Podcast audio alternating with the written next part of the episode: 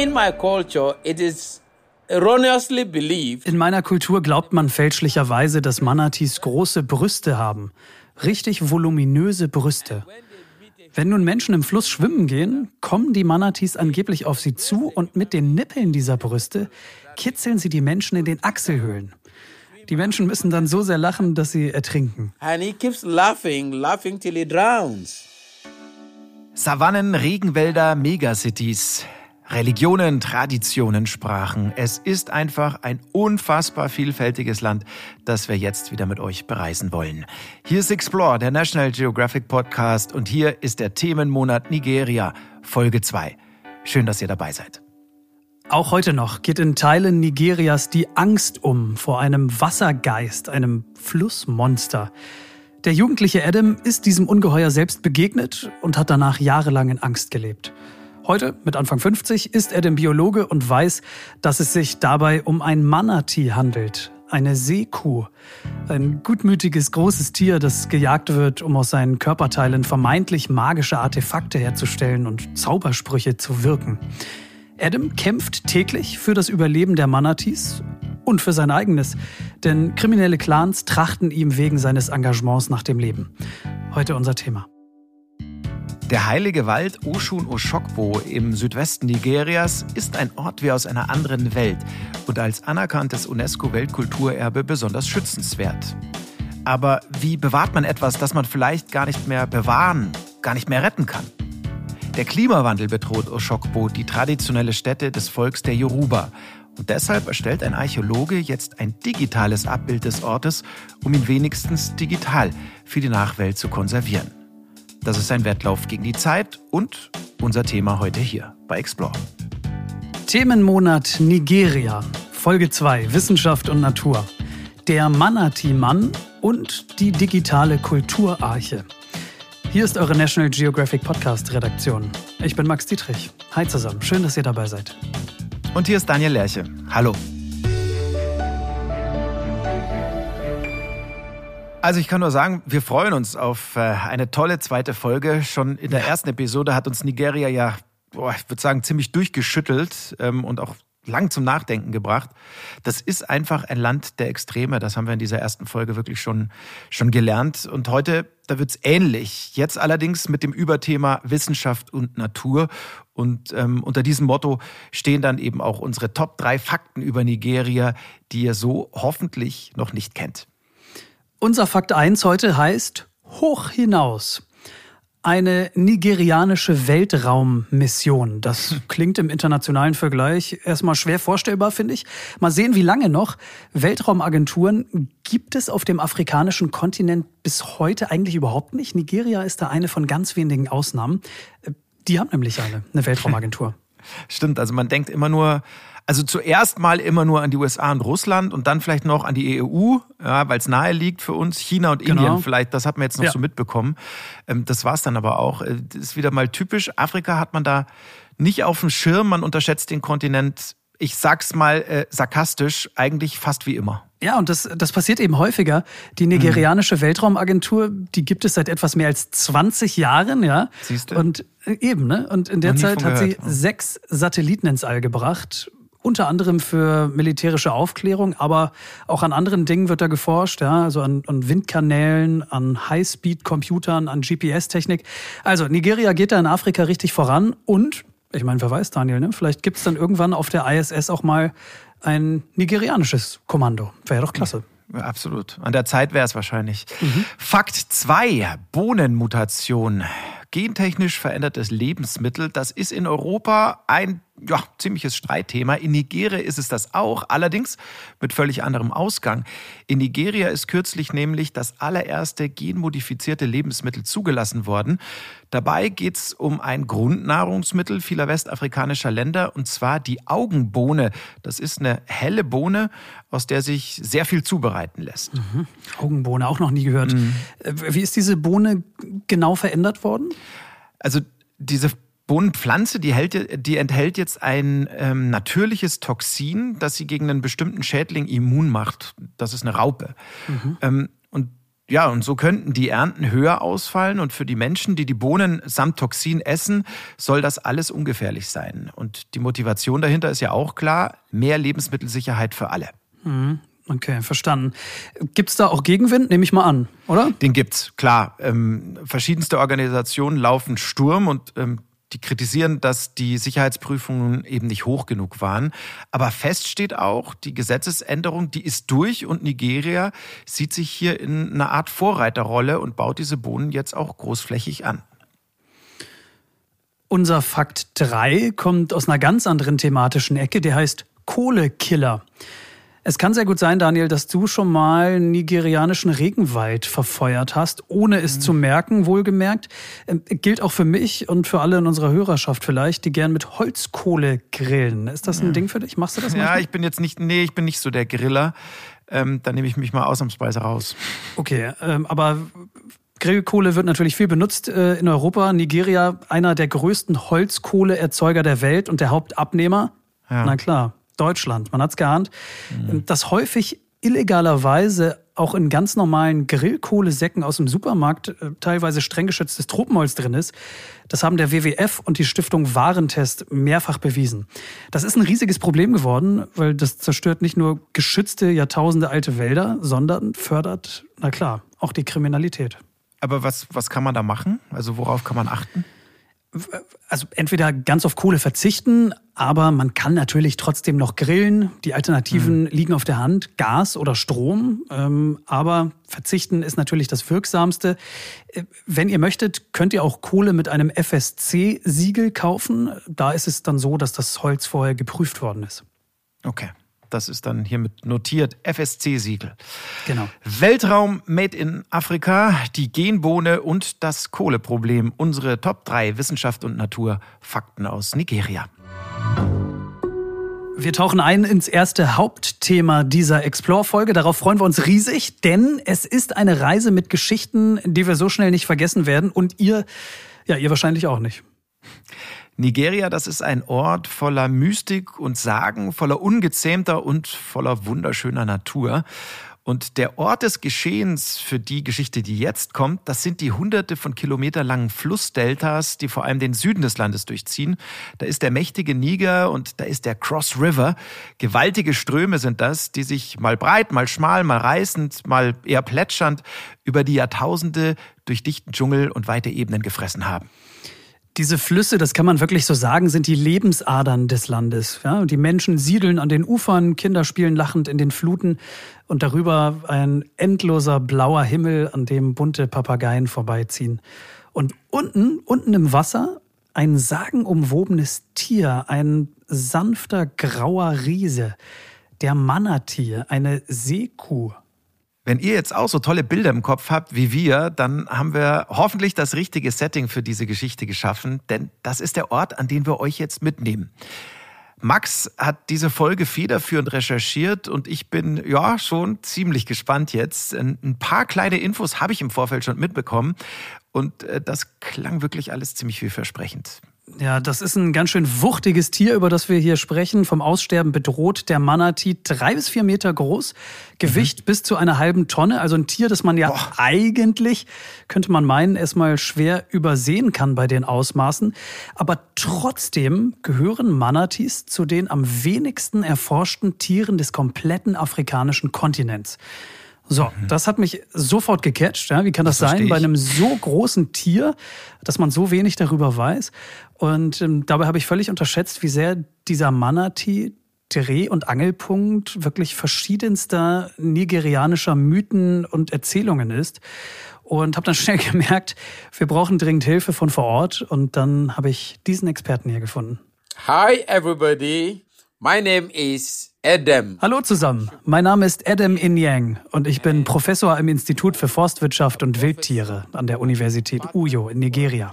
And Wildlife, University of Uyo, Nigeria. Wunderbar, ja dann herzlich willkommen. Ähm, klingt schon mal wahnsinnig sympathisch, der Mann. Vorweg, Max, aber noch eine kurze Zwischenfrage. Wo genau liegt Uyo? Mhm, genau. Uyo ist eine Stadt im Delta des Cross Rivers, das im Südosten Nigerias liegt, also ganz nahe der Grenze zu Kamerun. Und da lebt und arbeitet Adam auch. Ähm, kannst du vielleicht noch ein paar Sätze zu Adam sagen? Was, was ist das für ein Typ? Was ist das für ein Mann?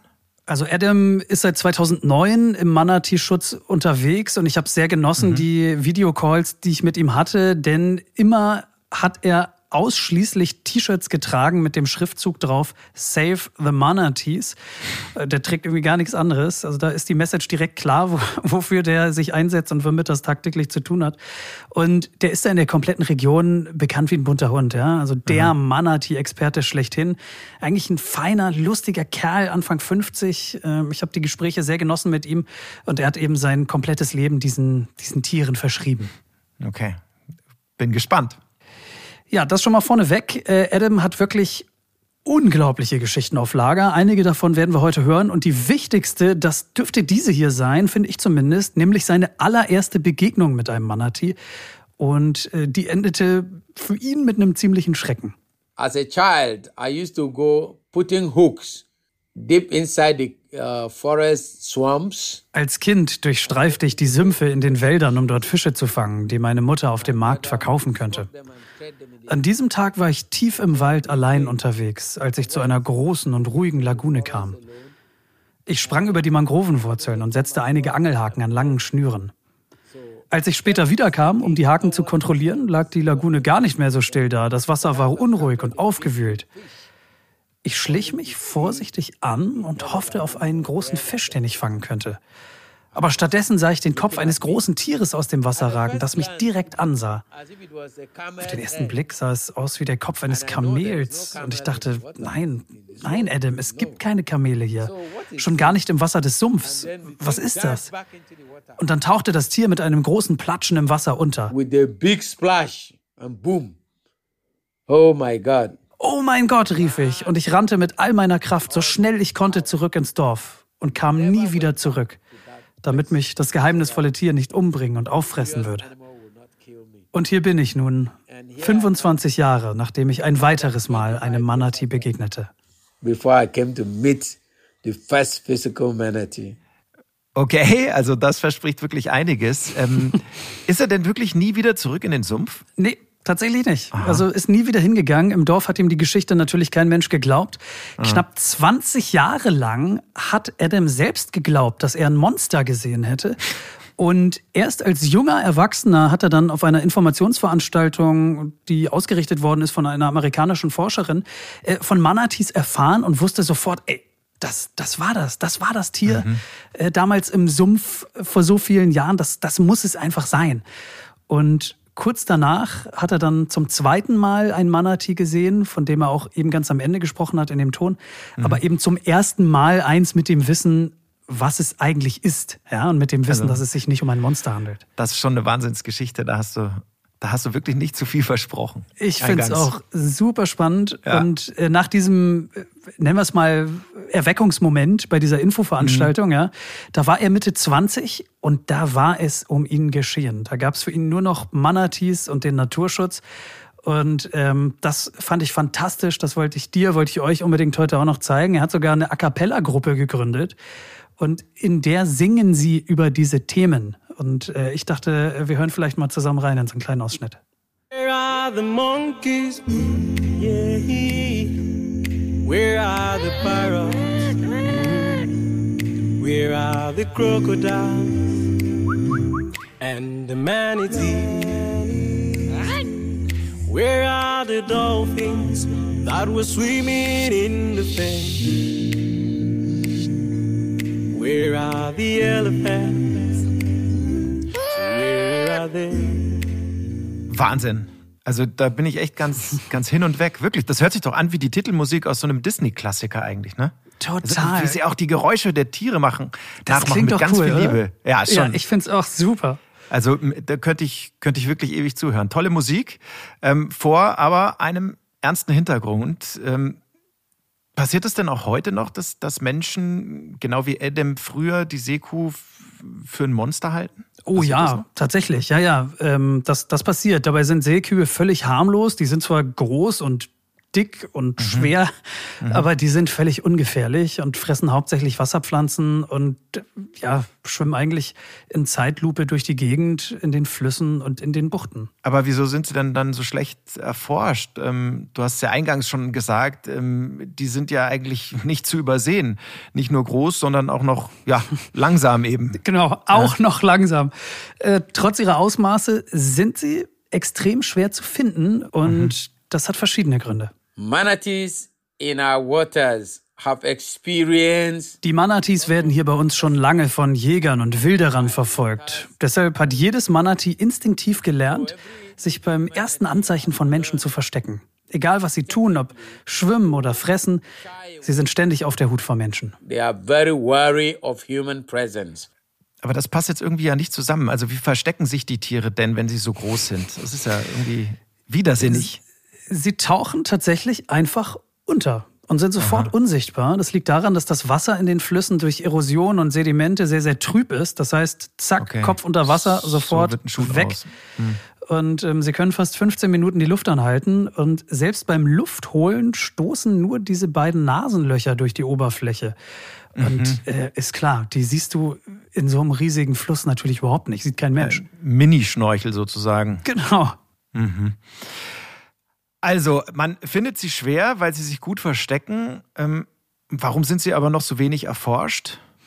Also, da gibt es verschiedene Gründe. Das eine ist, es gibt im Land einfach wenig Geld für Forschungsprojekte. Ja, noch dazu mhm. ist Adam kein Beispiel aus grauer Vorzeit. Auch heute wissen viele Nigerianerinnen und Nigerianer nicht, dass es diese Manatees gibt. Auch nicht bei ihnen im Fluss direkt vor der Haustür. Mhm. Und stattdessen kursieren Gerüchte, kursieren Falschinformationen, die den Menschen eben Angst machen, weshalb sie dann die Tiere teilweise völlig grundlos umbringen. Hast du da, hast du da noch ein paar Beispiele vielleicht? Die Geschichte, die jetzt kommt, die lasse ich Adam einfach selbst erzählen. Und ich sag's vorneweg, die ist, die ist schräg. In my culture, it is erroneously believed. In meiner Kultur glaubt man fälschlicherweise, dass Manatees große Brüste haben. Richtig voluminöse Brüste. Wenn nun Menschen im Fluss schwimmen gehen, kommen die Manatees angeblich auf sie zu und mit den Nippeln dieser Brüste kitzeln sie die Menschen in den Achselhöhlen. Die Menschen müssen dann so sehr lachen, dass sie ertrinken. Laughing, laughing. Wissen Sie, Manatees haben gar keine Brüste. Wie alle Säugetiere haben sie kleine Zitzen. Das ist alles. Aber das ist so ein typisches Beispiel. So, that's a typical example. Also ich gebe es zu, natürlich würde man am liebsten ins Spunzeln kommen, äh, ähm, aber man kann die Folgen für die Tiere dabei ja nicht einfach ausblenden, denn im Prinzip heißt das ja, es gibt Menschen, die sehen in den Manatees eine Gefahr und die reagieren dann eben wahrscheinlich entsprechend. Mhm, genau. ähm, aber Fakt ist, das sind mal wirklich völlig fremde Welten, in die wir da jetzt eintauchen und entführt werden. Das sind wirklich ganz besondere Einblicke in, in die Kultur dieses Landes. Finde ich auch. Total spannend. Und ja. solche Geschichten von Mythen über Manatees äh, hat Adam ohne Ende Ja, dann lass mal noch eine raus. Also eine würde ich, eine würde ich noch nehmen, wenn du noch eine hast. Okay, warte mal. Lass mich kurz schauen. Dann. Pass mal auf, dann nehmen wir mal. Wir nehmen mal diese hier. Ähm, wir hören mal rein. Hör dir mal das an. Mhm. You also recall the incident in the mortuary in Uyo? Es gab diesen Vorfall in der Leichenhalle von Uyo. Dort wurde zwischenzeitlich ein totes Manatee aufbewahrt. Eine Gruppe Männer bekam das mit und glaubte, dass es eine menschliche Leiche war, die sich in einen Fisch verwandelt hatte. Also haben sie das komplette Gebäude in Brand gesteckt und abgefackelt, damit diese böse Frau, die sich in ein Monster verwandelt hatte, nicht mehr im gleichen Raum liegt wie die toten Menschen. Es gab richtige Unruhen und die nigerianische Armee musste anrücken und für Ruhe sorgen. Okay, also wir halten fest, ähm, auch aufgrund solcher Übergriffe sind Manatees selten geworden in Westafrika. Was sind dann noch die anderen Gründe? Was gibt es noch? Was bedroht diese Tiere sonst noch? Ganz klar Beifang in illegaler Fischerei. Also die verheddern mhm. sich in verschiedenen Netzen und ertrinken. Äh, mhm. Außerdem starke Umweltverschmutzungen, vor allem durch örtliche Ölfirmen, die es da häufiger gibt, meistens in der Hand westlicher Industrienationen. Und da werden häufig Chemikalien ungefiltert in die Gewässer eingeleitet. Und das Wichtigste, ein alter Verdächtiger. Es ist einmal mehr der Mensch und seine Gier. Ja, schrecklich. Also im Prinzip alles wie immer. The biggest threat to manatee survival in Nigeria. Die größte Gefahr für die Manatees in Nigeria ist die kommerzielle Jagd durch kriminelle Kartelle. Egal ob tot oder lebendig, um die wachsende Nachfrage zu bedienen. Im nördlichen Nigeria, aber auch außerhalb des Landes. In different northern part of Nigeria and outside the country.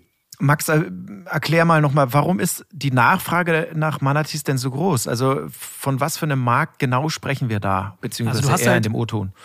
Du, du hast halt zwei Aspekte. Äh, Zum Ja. einen den Verzehr des Tieres und zum anderen äh, eben den Verkauf, das hatten wir ganz eingangs schon mal erwähnt, Mhm. von verschiedenen spirituellen Artefakten. Okay, lass uns mal aufdröseln. Also vielleicht erstmal äh, Verzehr. Also man Mhm, okay. kann die Tiere essen, offensichtlich. Genau, Adam hat mir erzählt, dass es in Nigeria den riesigen Trend gibt, sogenanntes Bushmeat zu essen, also Mhm. das Fleisch von exotischen Wildtieren, ähm, Affen, Schlangen, Krokodile, Elefanten Oh Gott, oh Gott. und dann eben auch Manatees. Oh ja. Mhm. Und die Reichen und die Eliten, die lassen sich es im Land teilweise Unsummen kosten, dieses Fleisch als Delikatesse irgendwie in die Fingern zu bekommen. Ja, also das ist ein Statussymbol äh, und damit kannst du dann angeben in der High Society von Lagos und Abuja und kannst da irgendwie auf dicke Hose machen. Ja, kann man sich leider nur zu gut vorstellen, ähm, dass es, dass es in einem Land mit so viel Armut dann lukrativ ist, Manatees zu jagen und äh, zu verkaufen, logischerweise. Absolut, ist ja auch naheliegend. Logisch. Ich, ich habe da auch irgendwie eine Art von Verständnis. Und auch über diese problematische Jagd singt Adam übrigens äh, mit seinen Jungs aus der A Cappella-Gruppe. You need to stop, stop, stop, stop. Our hunters, yeah, yeah, are killing the animals, the animals, yeah, every day. yeah. They need to stop, stop, stop, stop. Also, Forderung von Adam und seinen Jungs ist klar geworden, glaube ich, ne? Die Jagd Ja. irgendwie stoppen. Aber leider ist der Anreiz, auf die Manatee-Jagd zu gehen, für viele Menschen in Nigeria nach wie vor einfach sehr, sehr groß. Many more hunters are jumping into manatee hunting. Es werden immer mehr Manatee-Jäger. Ein einziges Tier kann dem Fänger bis zu einer halben Million Naira einbringen. Anstatt dass ein Fischer also fünf Fische fängt, wartet er lieber auf ein Manatee. Und wenn er eins erwischt, dann ist er ein gemachter Mann. Deshalb müssen wir bei der Aufklärung schon bei den Kindern anfangen.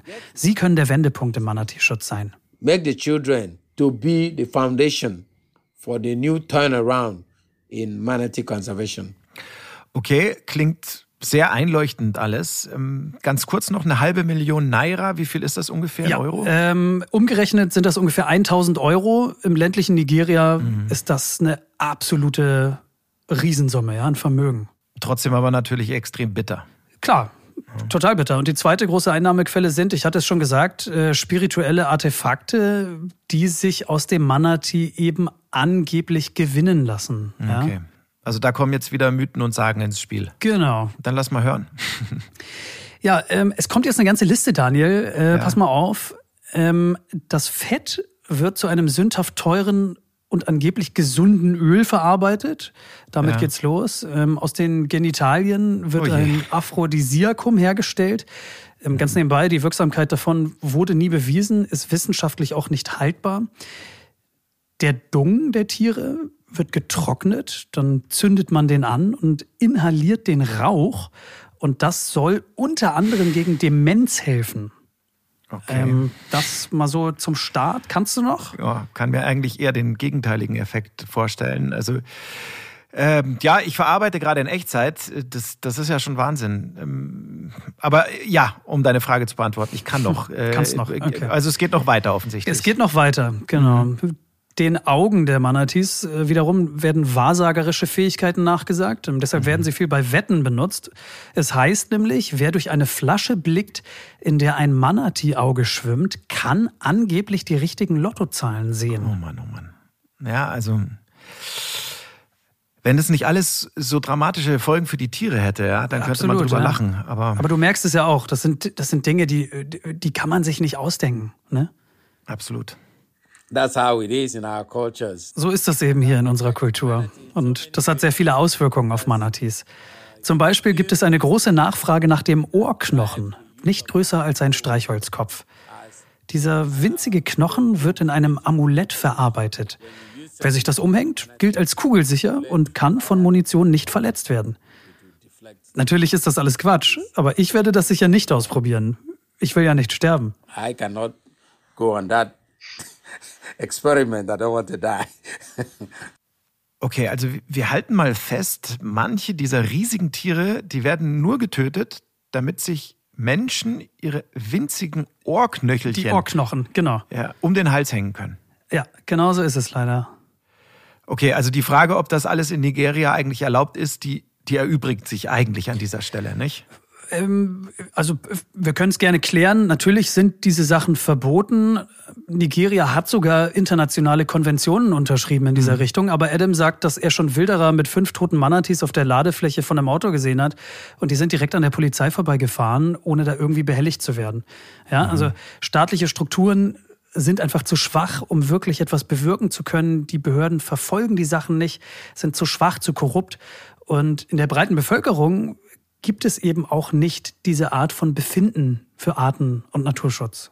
Ja, äh, wobei man da natürlich schon auch erwähnen muss, ähm, dass dieser sogenannte Mangel an Befinden für Arten- und Naturschutz oft einfach damit zusammenhängt, dass viele dieser Menschen erstmal ganz akut damit beschäftigt sind, irgendwie selbst über die Runden zu kommen. Also da Absolut, bleibt gar nicht viel absolut. Zeit an Arten- und Ja. Naturschutz zu denken halt. Ne? Ganz genau so ist es. Und das Spannende ist, das ist auch Adams persönliche Lebensgeschichte, ja.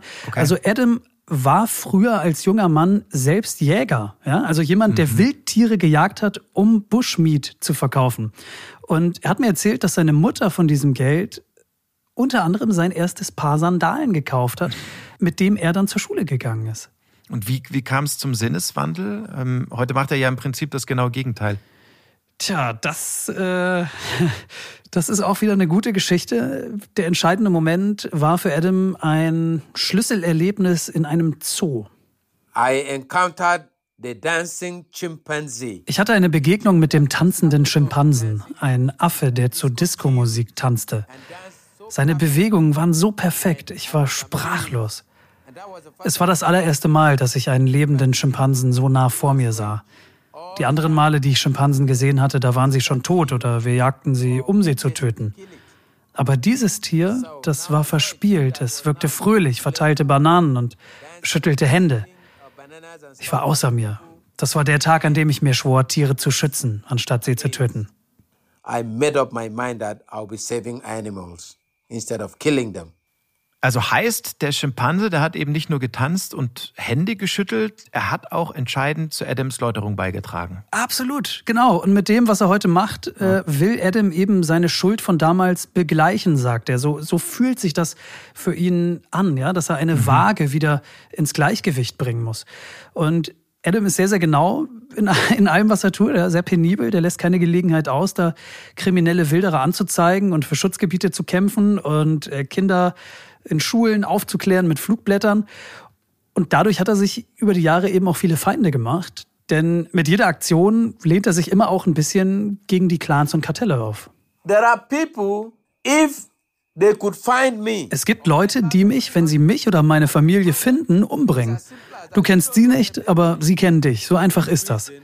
Aus diesem Grund kann ich nicht entspannt an öffentlichen Plätzen sitzen. Ich kann in manchen Gegenden nicht allein unterwegs sein. Ich muss ständig Mietwagen benutzen, damit mich keiner erkennt. Ich muss Sicherheitsvorkehrungen treffen. Deshalb habe ich auch acht große Hunde auf meinem Grundstück, damit sie mich vor Gefahren im Viertel warnen können. one coming, so that the dogs will alert me of any threat in my neighborhood. Ja, ist eigentlich, ja, ist leider wie so oft äh, ziemlich tragisch, ne? dass er das, das alles so auf sich nehmen muss. Ähm, da kann man wieder mal nur den Hut ziehen vor, vor Mut und Durchhaltevermögen eines Menschen. Äh, schon toll, was er da ähm, eben auch an Kraft äh, ähm, und, und, und Mut investiert. Gehe ich absolut mit, bin ich total deiner Meinung. Und vier seiner Hunde, von denen er gerade gesprochen hat, die wurden auch schon vergiftet, sind gestorben. Er wurde schon mal auf offenem Meer auf eine Insel entführt, dort drei Tage dein festgehalten und unter Drogen gesetzt, ja, ja. Und er ist auch ein weiteres Mal nur knapp einem Mordanschlag entgangen, bei dem ihm seine Widersacher äh, von einer Klippe schubsen wollten. Also Ja, unglaubliche Geschichten. All diese Vorfälle lassen sich nicht unabhängig überprüfen, aber so hat Adam sie mir geschildert. Ja, das klingt ja wie das Drehbuch von einem Film. Total. Und das Drehbuch geht eigentlich auch noch weiter. Das, das, das mhm. macht es eigentlich noch besser. Er lässt sich nämlich nicht unterkriegen. Der bleibt einfach bei, bei guter Laune. Wie er das macht, keine Ahnung, aber er hat immer gute Laune. Was sind denn, was sind denn so seine Wünsche und Ziele für die Zukunft? Ähm, was, was wünscht er sich? Wie soll es weitergehen mit ihm und mit den Tieren? Ach du, der wünscht sich eigentlich ganz banale Dinge, ja, also mhm. bessere Ausrüstung zum Beispiel, ein neues Boot oder bessere Schwimmwesten. Er wünscht sich, was hat er noch erzählt, eine, eine Drohne, ja, um mhm. Manatees effektiver ausfindig zu machen. Aber er wünscht sich auch mehr Zusammenarbeit, ähm, mehr Wissenschaftlerinnen und Wissenschaftler aus aller Welt, die sich für Nigerias Ökosysteme aufrichtig interessieren und ihm da auch ein bisschen helfen, Antworten zu finden. Und wünscht sich junge, engagierte Leute, die dann in einigen Jahren seine Nachfolge antreten. Und vor allem, das war so mein Eindruck, würde er sich freuen, wenn es die Kinder sind, die ihren Eltern erzählen, dass sie die Natur in Ruhe lassen sollen. So. Das Potenzial ist also da. Wenn man das alles hinbekommt, ganz ehrlich, dann sieht die Zukunft der nigerianischen Manatees sehr vielversprechend aus. For Nigerian manatees. Ja, und das wünschen wir ihm und seinen Projekten natürlich von Herzen. Tausend Dank für diesen unvergesslichen Einblick an Dr. Adam Enyang von der University of Uyo, Nigeria. Tja, habe ich nichts mehr hinzuzufügen, außer wirklich krass. Was für Eindrücke. Wahnsinn. Ähm, und ein herzliches Dankeschön auch von mir. It's a deep pleasure and I look forward even for more experience sharing like this. We need conservation, sustainability, livelihood from the wise use of a wild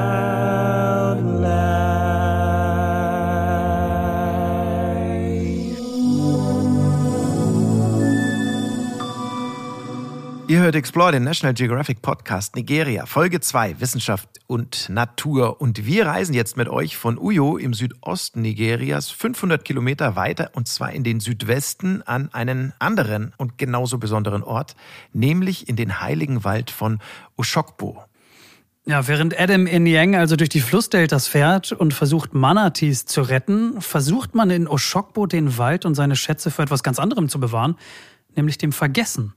Und dabei an vorderster Front ist dieser Archäologe. My name is Casey Haddock. I'm the Director of Conservation Programs at SciArc, a nonprofit organization based in California in the United States. Ja, das ist Casey Haddock. Casey ist Digitalarchäologe bei der Non-Profit-Organisation SciArc und äh, der Heilige Wald ist sein Arbeitsplatz. Max, du hast mit Casey ja gesprochen. Bevor wir zu Casey und seiner ziemlich ungewöhnlichen Arbeit kommen, verrat uns doch vielleicht noch mal ein, zwei Takte mehr.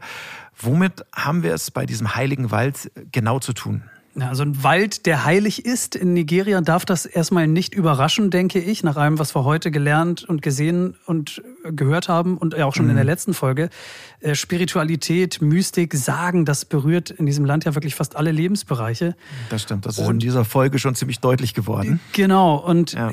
ganz genau heißt dieser Ort Oshun Oshokbo und dabei handelt es sich um ein Weltkulturerbe der UNESCO. Definitiv eins der mhm. unbekannteren, würde ich meinen. Oshokbo ist die nächstgrößere Stadt und Oshun der Fluss, ja, an dessen Ufer dieser Wald liegt. Okay. Und so kommt dann eben dieser Name zustande, Oshun Oshokbo. Mhm. Und Oshun ist gleichzeitig auch der Name einer Gottheit, die große Bedeutung für die Yoruba hat. Und das ist eine ethnische Gruppe, die in dieser Region lebt. Und was macht den Wald zum Weltkulturerbe? Ja, also in diesem Wald, der ist so bummelig 75 Hektar groß, da findet ihr 40 teils riesige Skulpturen, Statuen, Tempel, Schreine, Altäre, teilweise mhm. mehrere Stockwerke hoch, viele davon begehbar. Und all diese Strukturen haben für das Volk der Yoruba eine große spirituelle und religiöse Bedeutung. Aber das Spannende ist, diese Strukturen, die, die unterbrechen den Wald nicht. Ja? Die sind da eingefügt, die, die schmiegen sich ein in die Umgebung. Mhm. Und zusammen mit dem Wald wird das dann eben so ein riesiges Gesamtkunstwerk. Also es ist wirklich, wirklich, wirklich ein Ort wie aus einer anderen Welt. Sagenhaft schön. Yeah, when when you when you go to Oshogbo, it's it's it's something pretty incredible. Um, it's a pretty large city. Oshogbo is a large city, and so you're driving through this town, and then you come across the, the beginning of this forest, and and it is jungle. Um, there are tall trees. There's there's monkeys running across um, the street, and you're going in and you see all of these really incredible natural organic sculptures um, depicting animals, depicting um, natural scenes, depicting deities. And so these shapes and these forms, they're, they're something out of a dream. Da wir Caseys Einschätzungen ja im englischen Original hören, ähm, genau. lass mich das nochmal ganz kurz zusammenfassen. Also du fährst in den Dschungel rein, die siehst, siehst dann dort Affen, die rumtollen äh, und dann stehst du plötzlich vor diesen riesigen Skulpturen und, und religiösen Gebäuden. Genau, und äh, viele dieser Statuen verkörpern Tiere oder Gottheiten. Sie bestehen aus Holz, Ton, Zement, äh, sind bunt bemalt, innen und außen. Und oft sind sie außen auch noch durch Schnitzereien verziert. Also sieht wirklich irre aus. Und sorry schon jetzt für den Vergleich, aber das wirkte auf mich so ein bisschen wie ein Set aus, äh, aus Star Wars. Ja? Also so oder so, es ist nichts, was man irgendwie schon mal gesehen hätte. No, it, it definitely feels otherworldly. Um, I think, and yeah, you feel transported when you're there. And I think um, coming from Lagos, where where I traveled from, this big bustling city, um, driving like several hours north, and you come upon this place. It's like a, a breath of fresh air. You you're in the forest. You're in the jungle. It's so peaceful and quiet and the birds and the, the trees and, and the monkeys. It's, it's, it's pretty incredible. Also raus aus der 20 Millionen Metropole Lagos und rein in diesen heiligen Wald. Das ist ähm, schon ein ziemlich krasser Kontrast. Das finde ich auch, ja, genau. Aber was hat's denn jetzt mit diesen Skulpturen genau auf sich? Ähm, what's the story behind? Ja, so ein heiliger Ort war dieser Wald schon immer, aber in den 50er Jahren ist dort eine österreichische Künstlerin gestrandet, wenn man so will, und hat angefangen, den Sagen und Mythen zusammen mit den Einheimischen eben Gesichter und Formen mhm. zu geben und reale Orte zu schaffen. Und bis heute arbeiten nigerianische Künstlerinnen und Künstler an diesem Ort und lassen diese Strukturen auch weiter wachsen. Ja, also das ist kein fixes Gebilde, kein fixes Areal, sondern das, das ist immer weiter in der Entstehung. Irre, oder? Also Weltkulturerbestätten, die noch in Bewegung sind ähm, und, und, und weiter entstehen. Also erinnert mich so ein bisschen an die Sagrada Familia in Barcelona. Mhm, der große stimmt, Unterschied ja. ist wahrscheinlich, ähm, die Sagrada Familia, die kennt jeder. Die kennt fast jeder, genau, genau. wollte ich auch gerade sagen, ja. Und was ist nun Caseys Rolle in der ganzen Sache? Du sagtest ja, er sei Archäologe beziehungsweise Digitalarchäologe. Was macht ein Digitalarchäologe dann genau? Also Casey ist US-Amerikaner und hat von der nigerianischen Kommission für Museen und Monumente den Auftrag erhalten, Oshun Oshokbo zu konservieren. Also wirklich für okay. immer haltbar zu machen, denn weltweit sind nicht nur Tiere und Pflanzen bedroht, sondern auch Kulturerbestätten. Und äh, das gilt leider auch für Oshun Oshokbo. We've worked in, in sites affected by human conflict, like sites kind of being impacted by war, and then kind of slower moving changes, like like I mentioned, climate change is becoming more and more of a factor on the places that we work.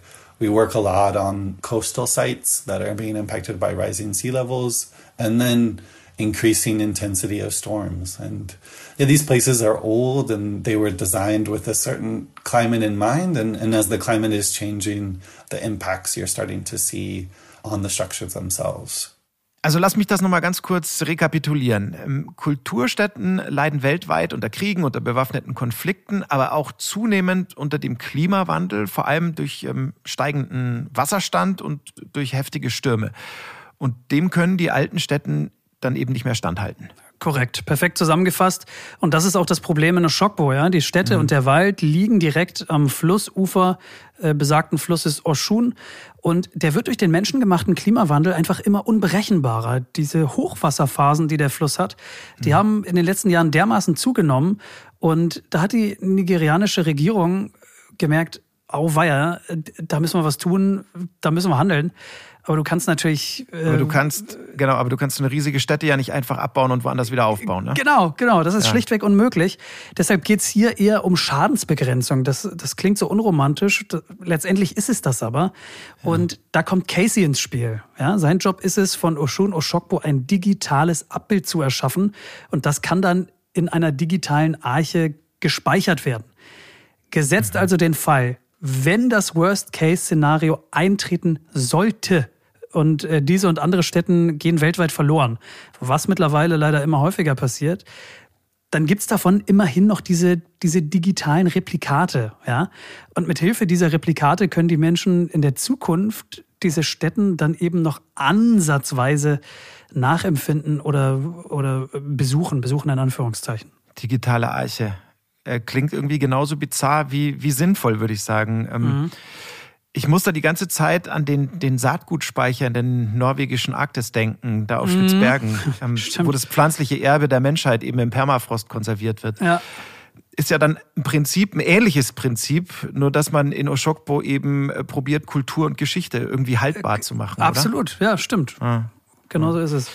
Dann lass mich mal nach dem Wie fragen. Ähm, wie machen Casey und seine Leute das denn technisch vor Ort? Also du hast da so zwei, drei Möglichkeiten. Eine davon äh, kannte ich gar nicht, äh, habe ich auch dazu gelernt. Das heißt Fotogrammetrie.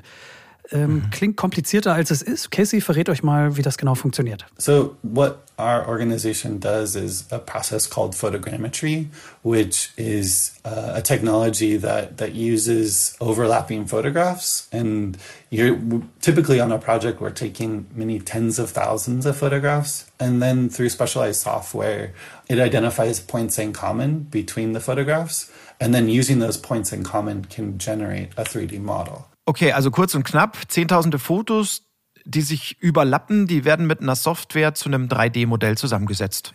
Genau. Und ähm, dafür benutzen sie normale Kameras, aber auch äh, Drohnen zum Beispiel. Ist, ist aber wahrscheinlich jetzt auch nicht ganz einfach da mitten im Wald. Äh, Bäume, Äste, Grünzeug.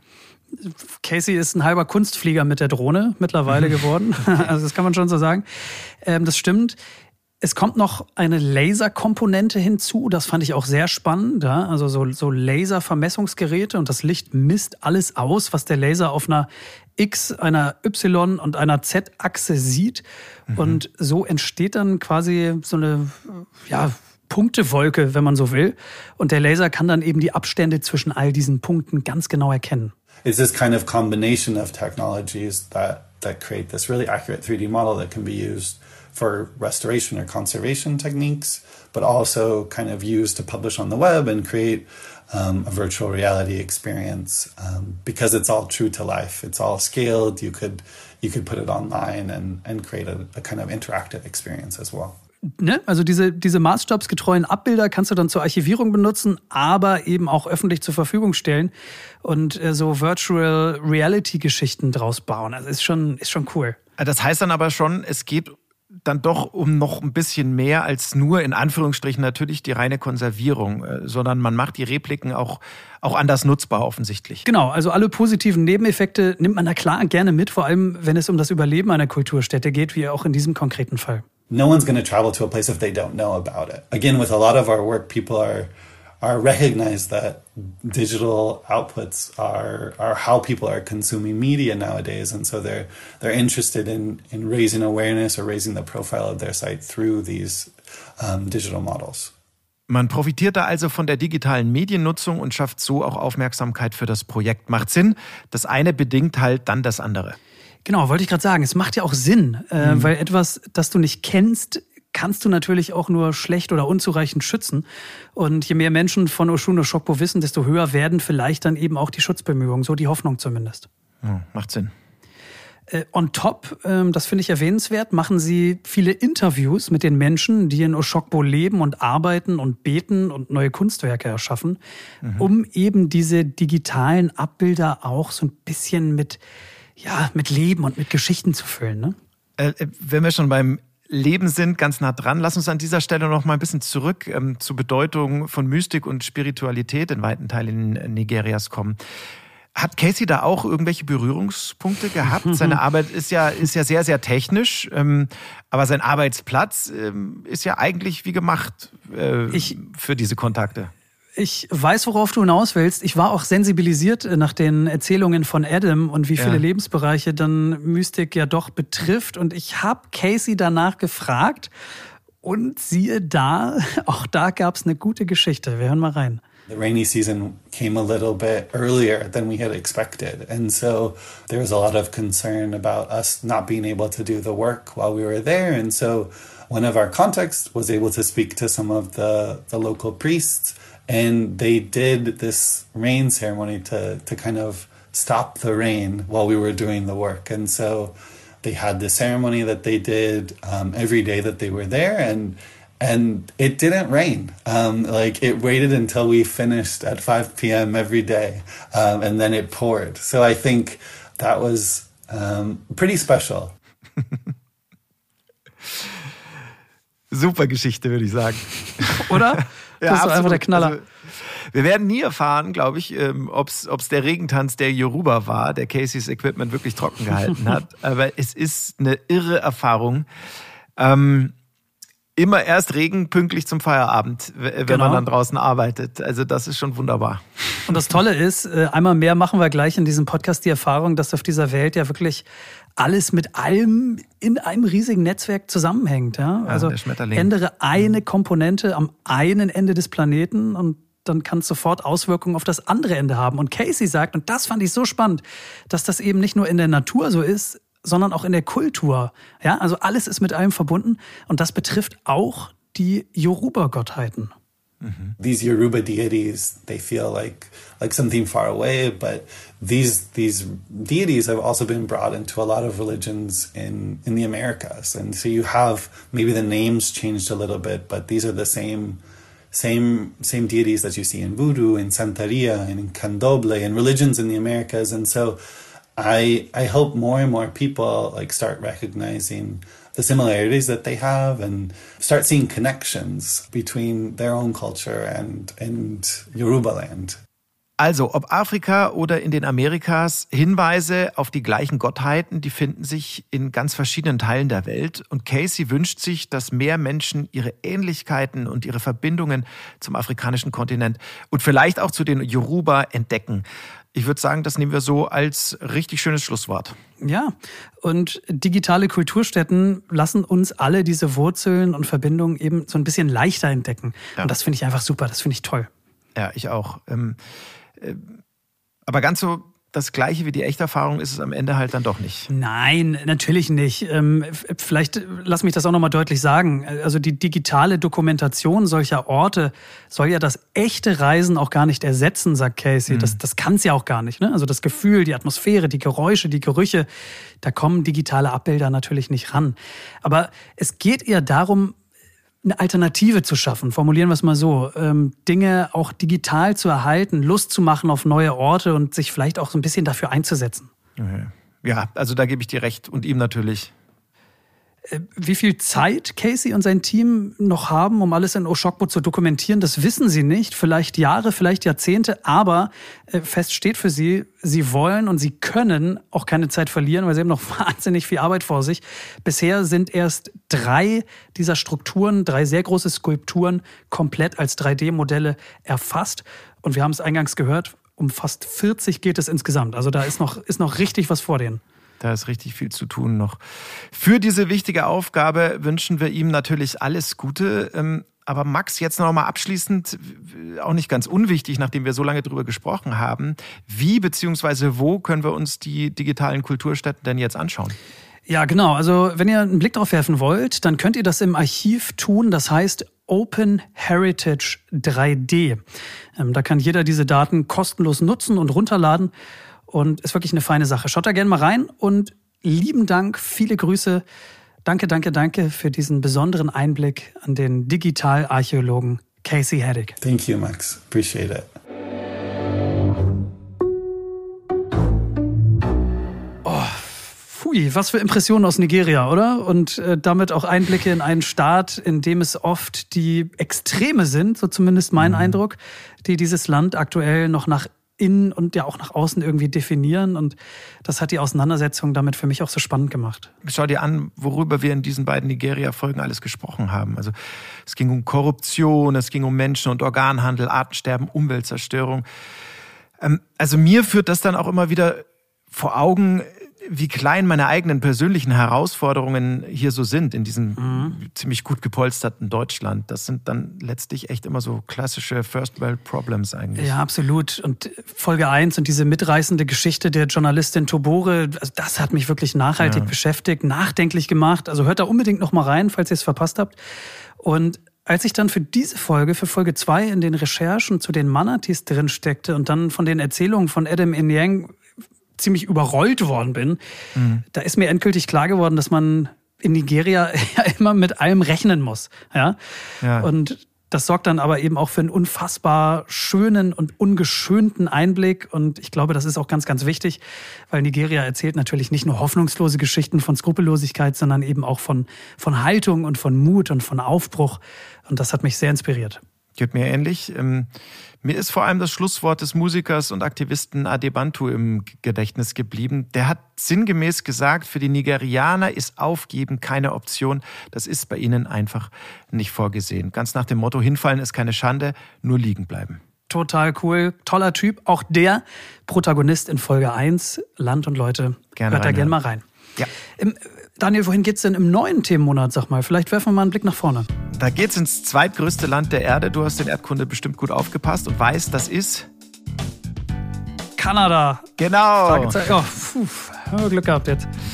Und ähm, weil dieses Land eben so groß ist, haben wir uns entschieden, uns erstmal nur auf eine Region zu fokussieren, nämlich auf Kanadas Westen. Und worüber wir dann in den beiden kommenden Folgen genau sprechen, das kann ich dir und euch jetzt ehrlich gesagt noch gar nicht so genau sagen, denn ich weiß es selbst noch nicht. Wir sind ähm, mittendrin in den Recherchen und in den Interviewanfragen. Aber äh, ich sag mal so, ich lehne mich mal ein bisschen aus dem Fenster. An relevanten, interessanten, spannenden Geschichten wird es uns auch ähm, aus Kanadas Westen sicher nicht fehlen.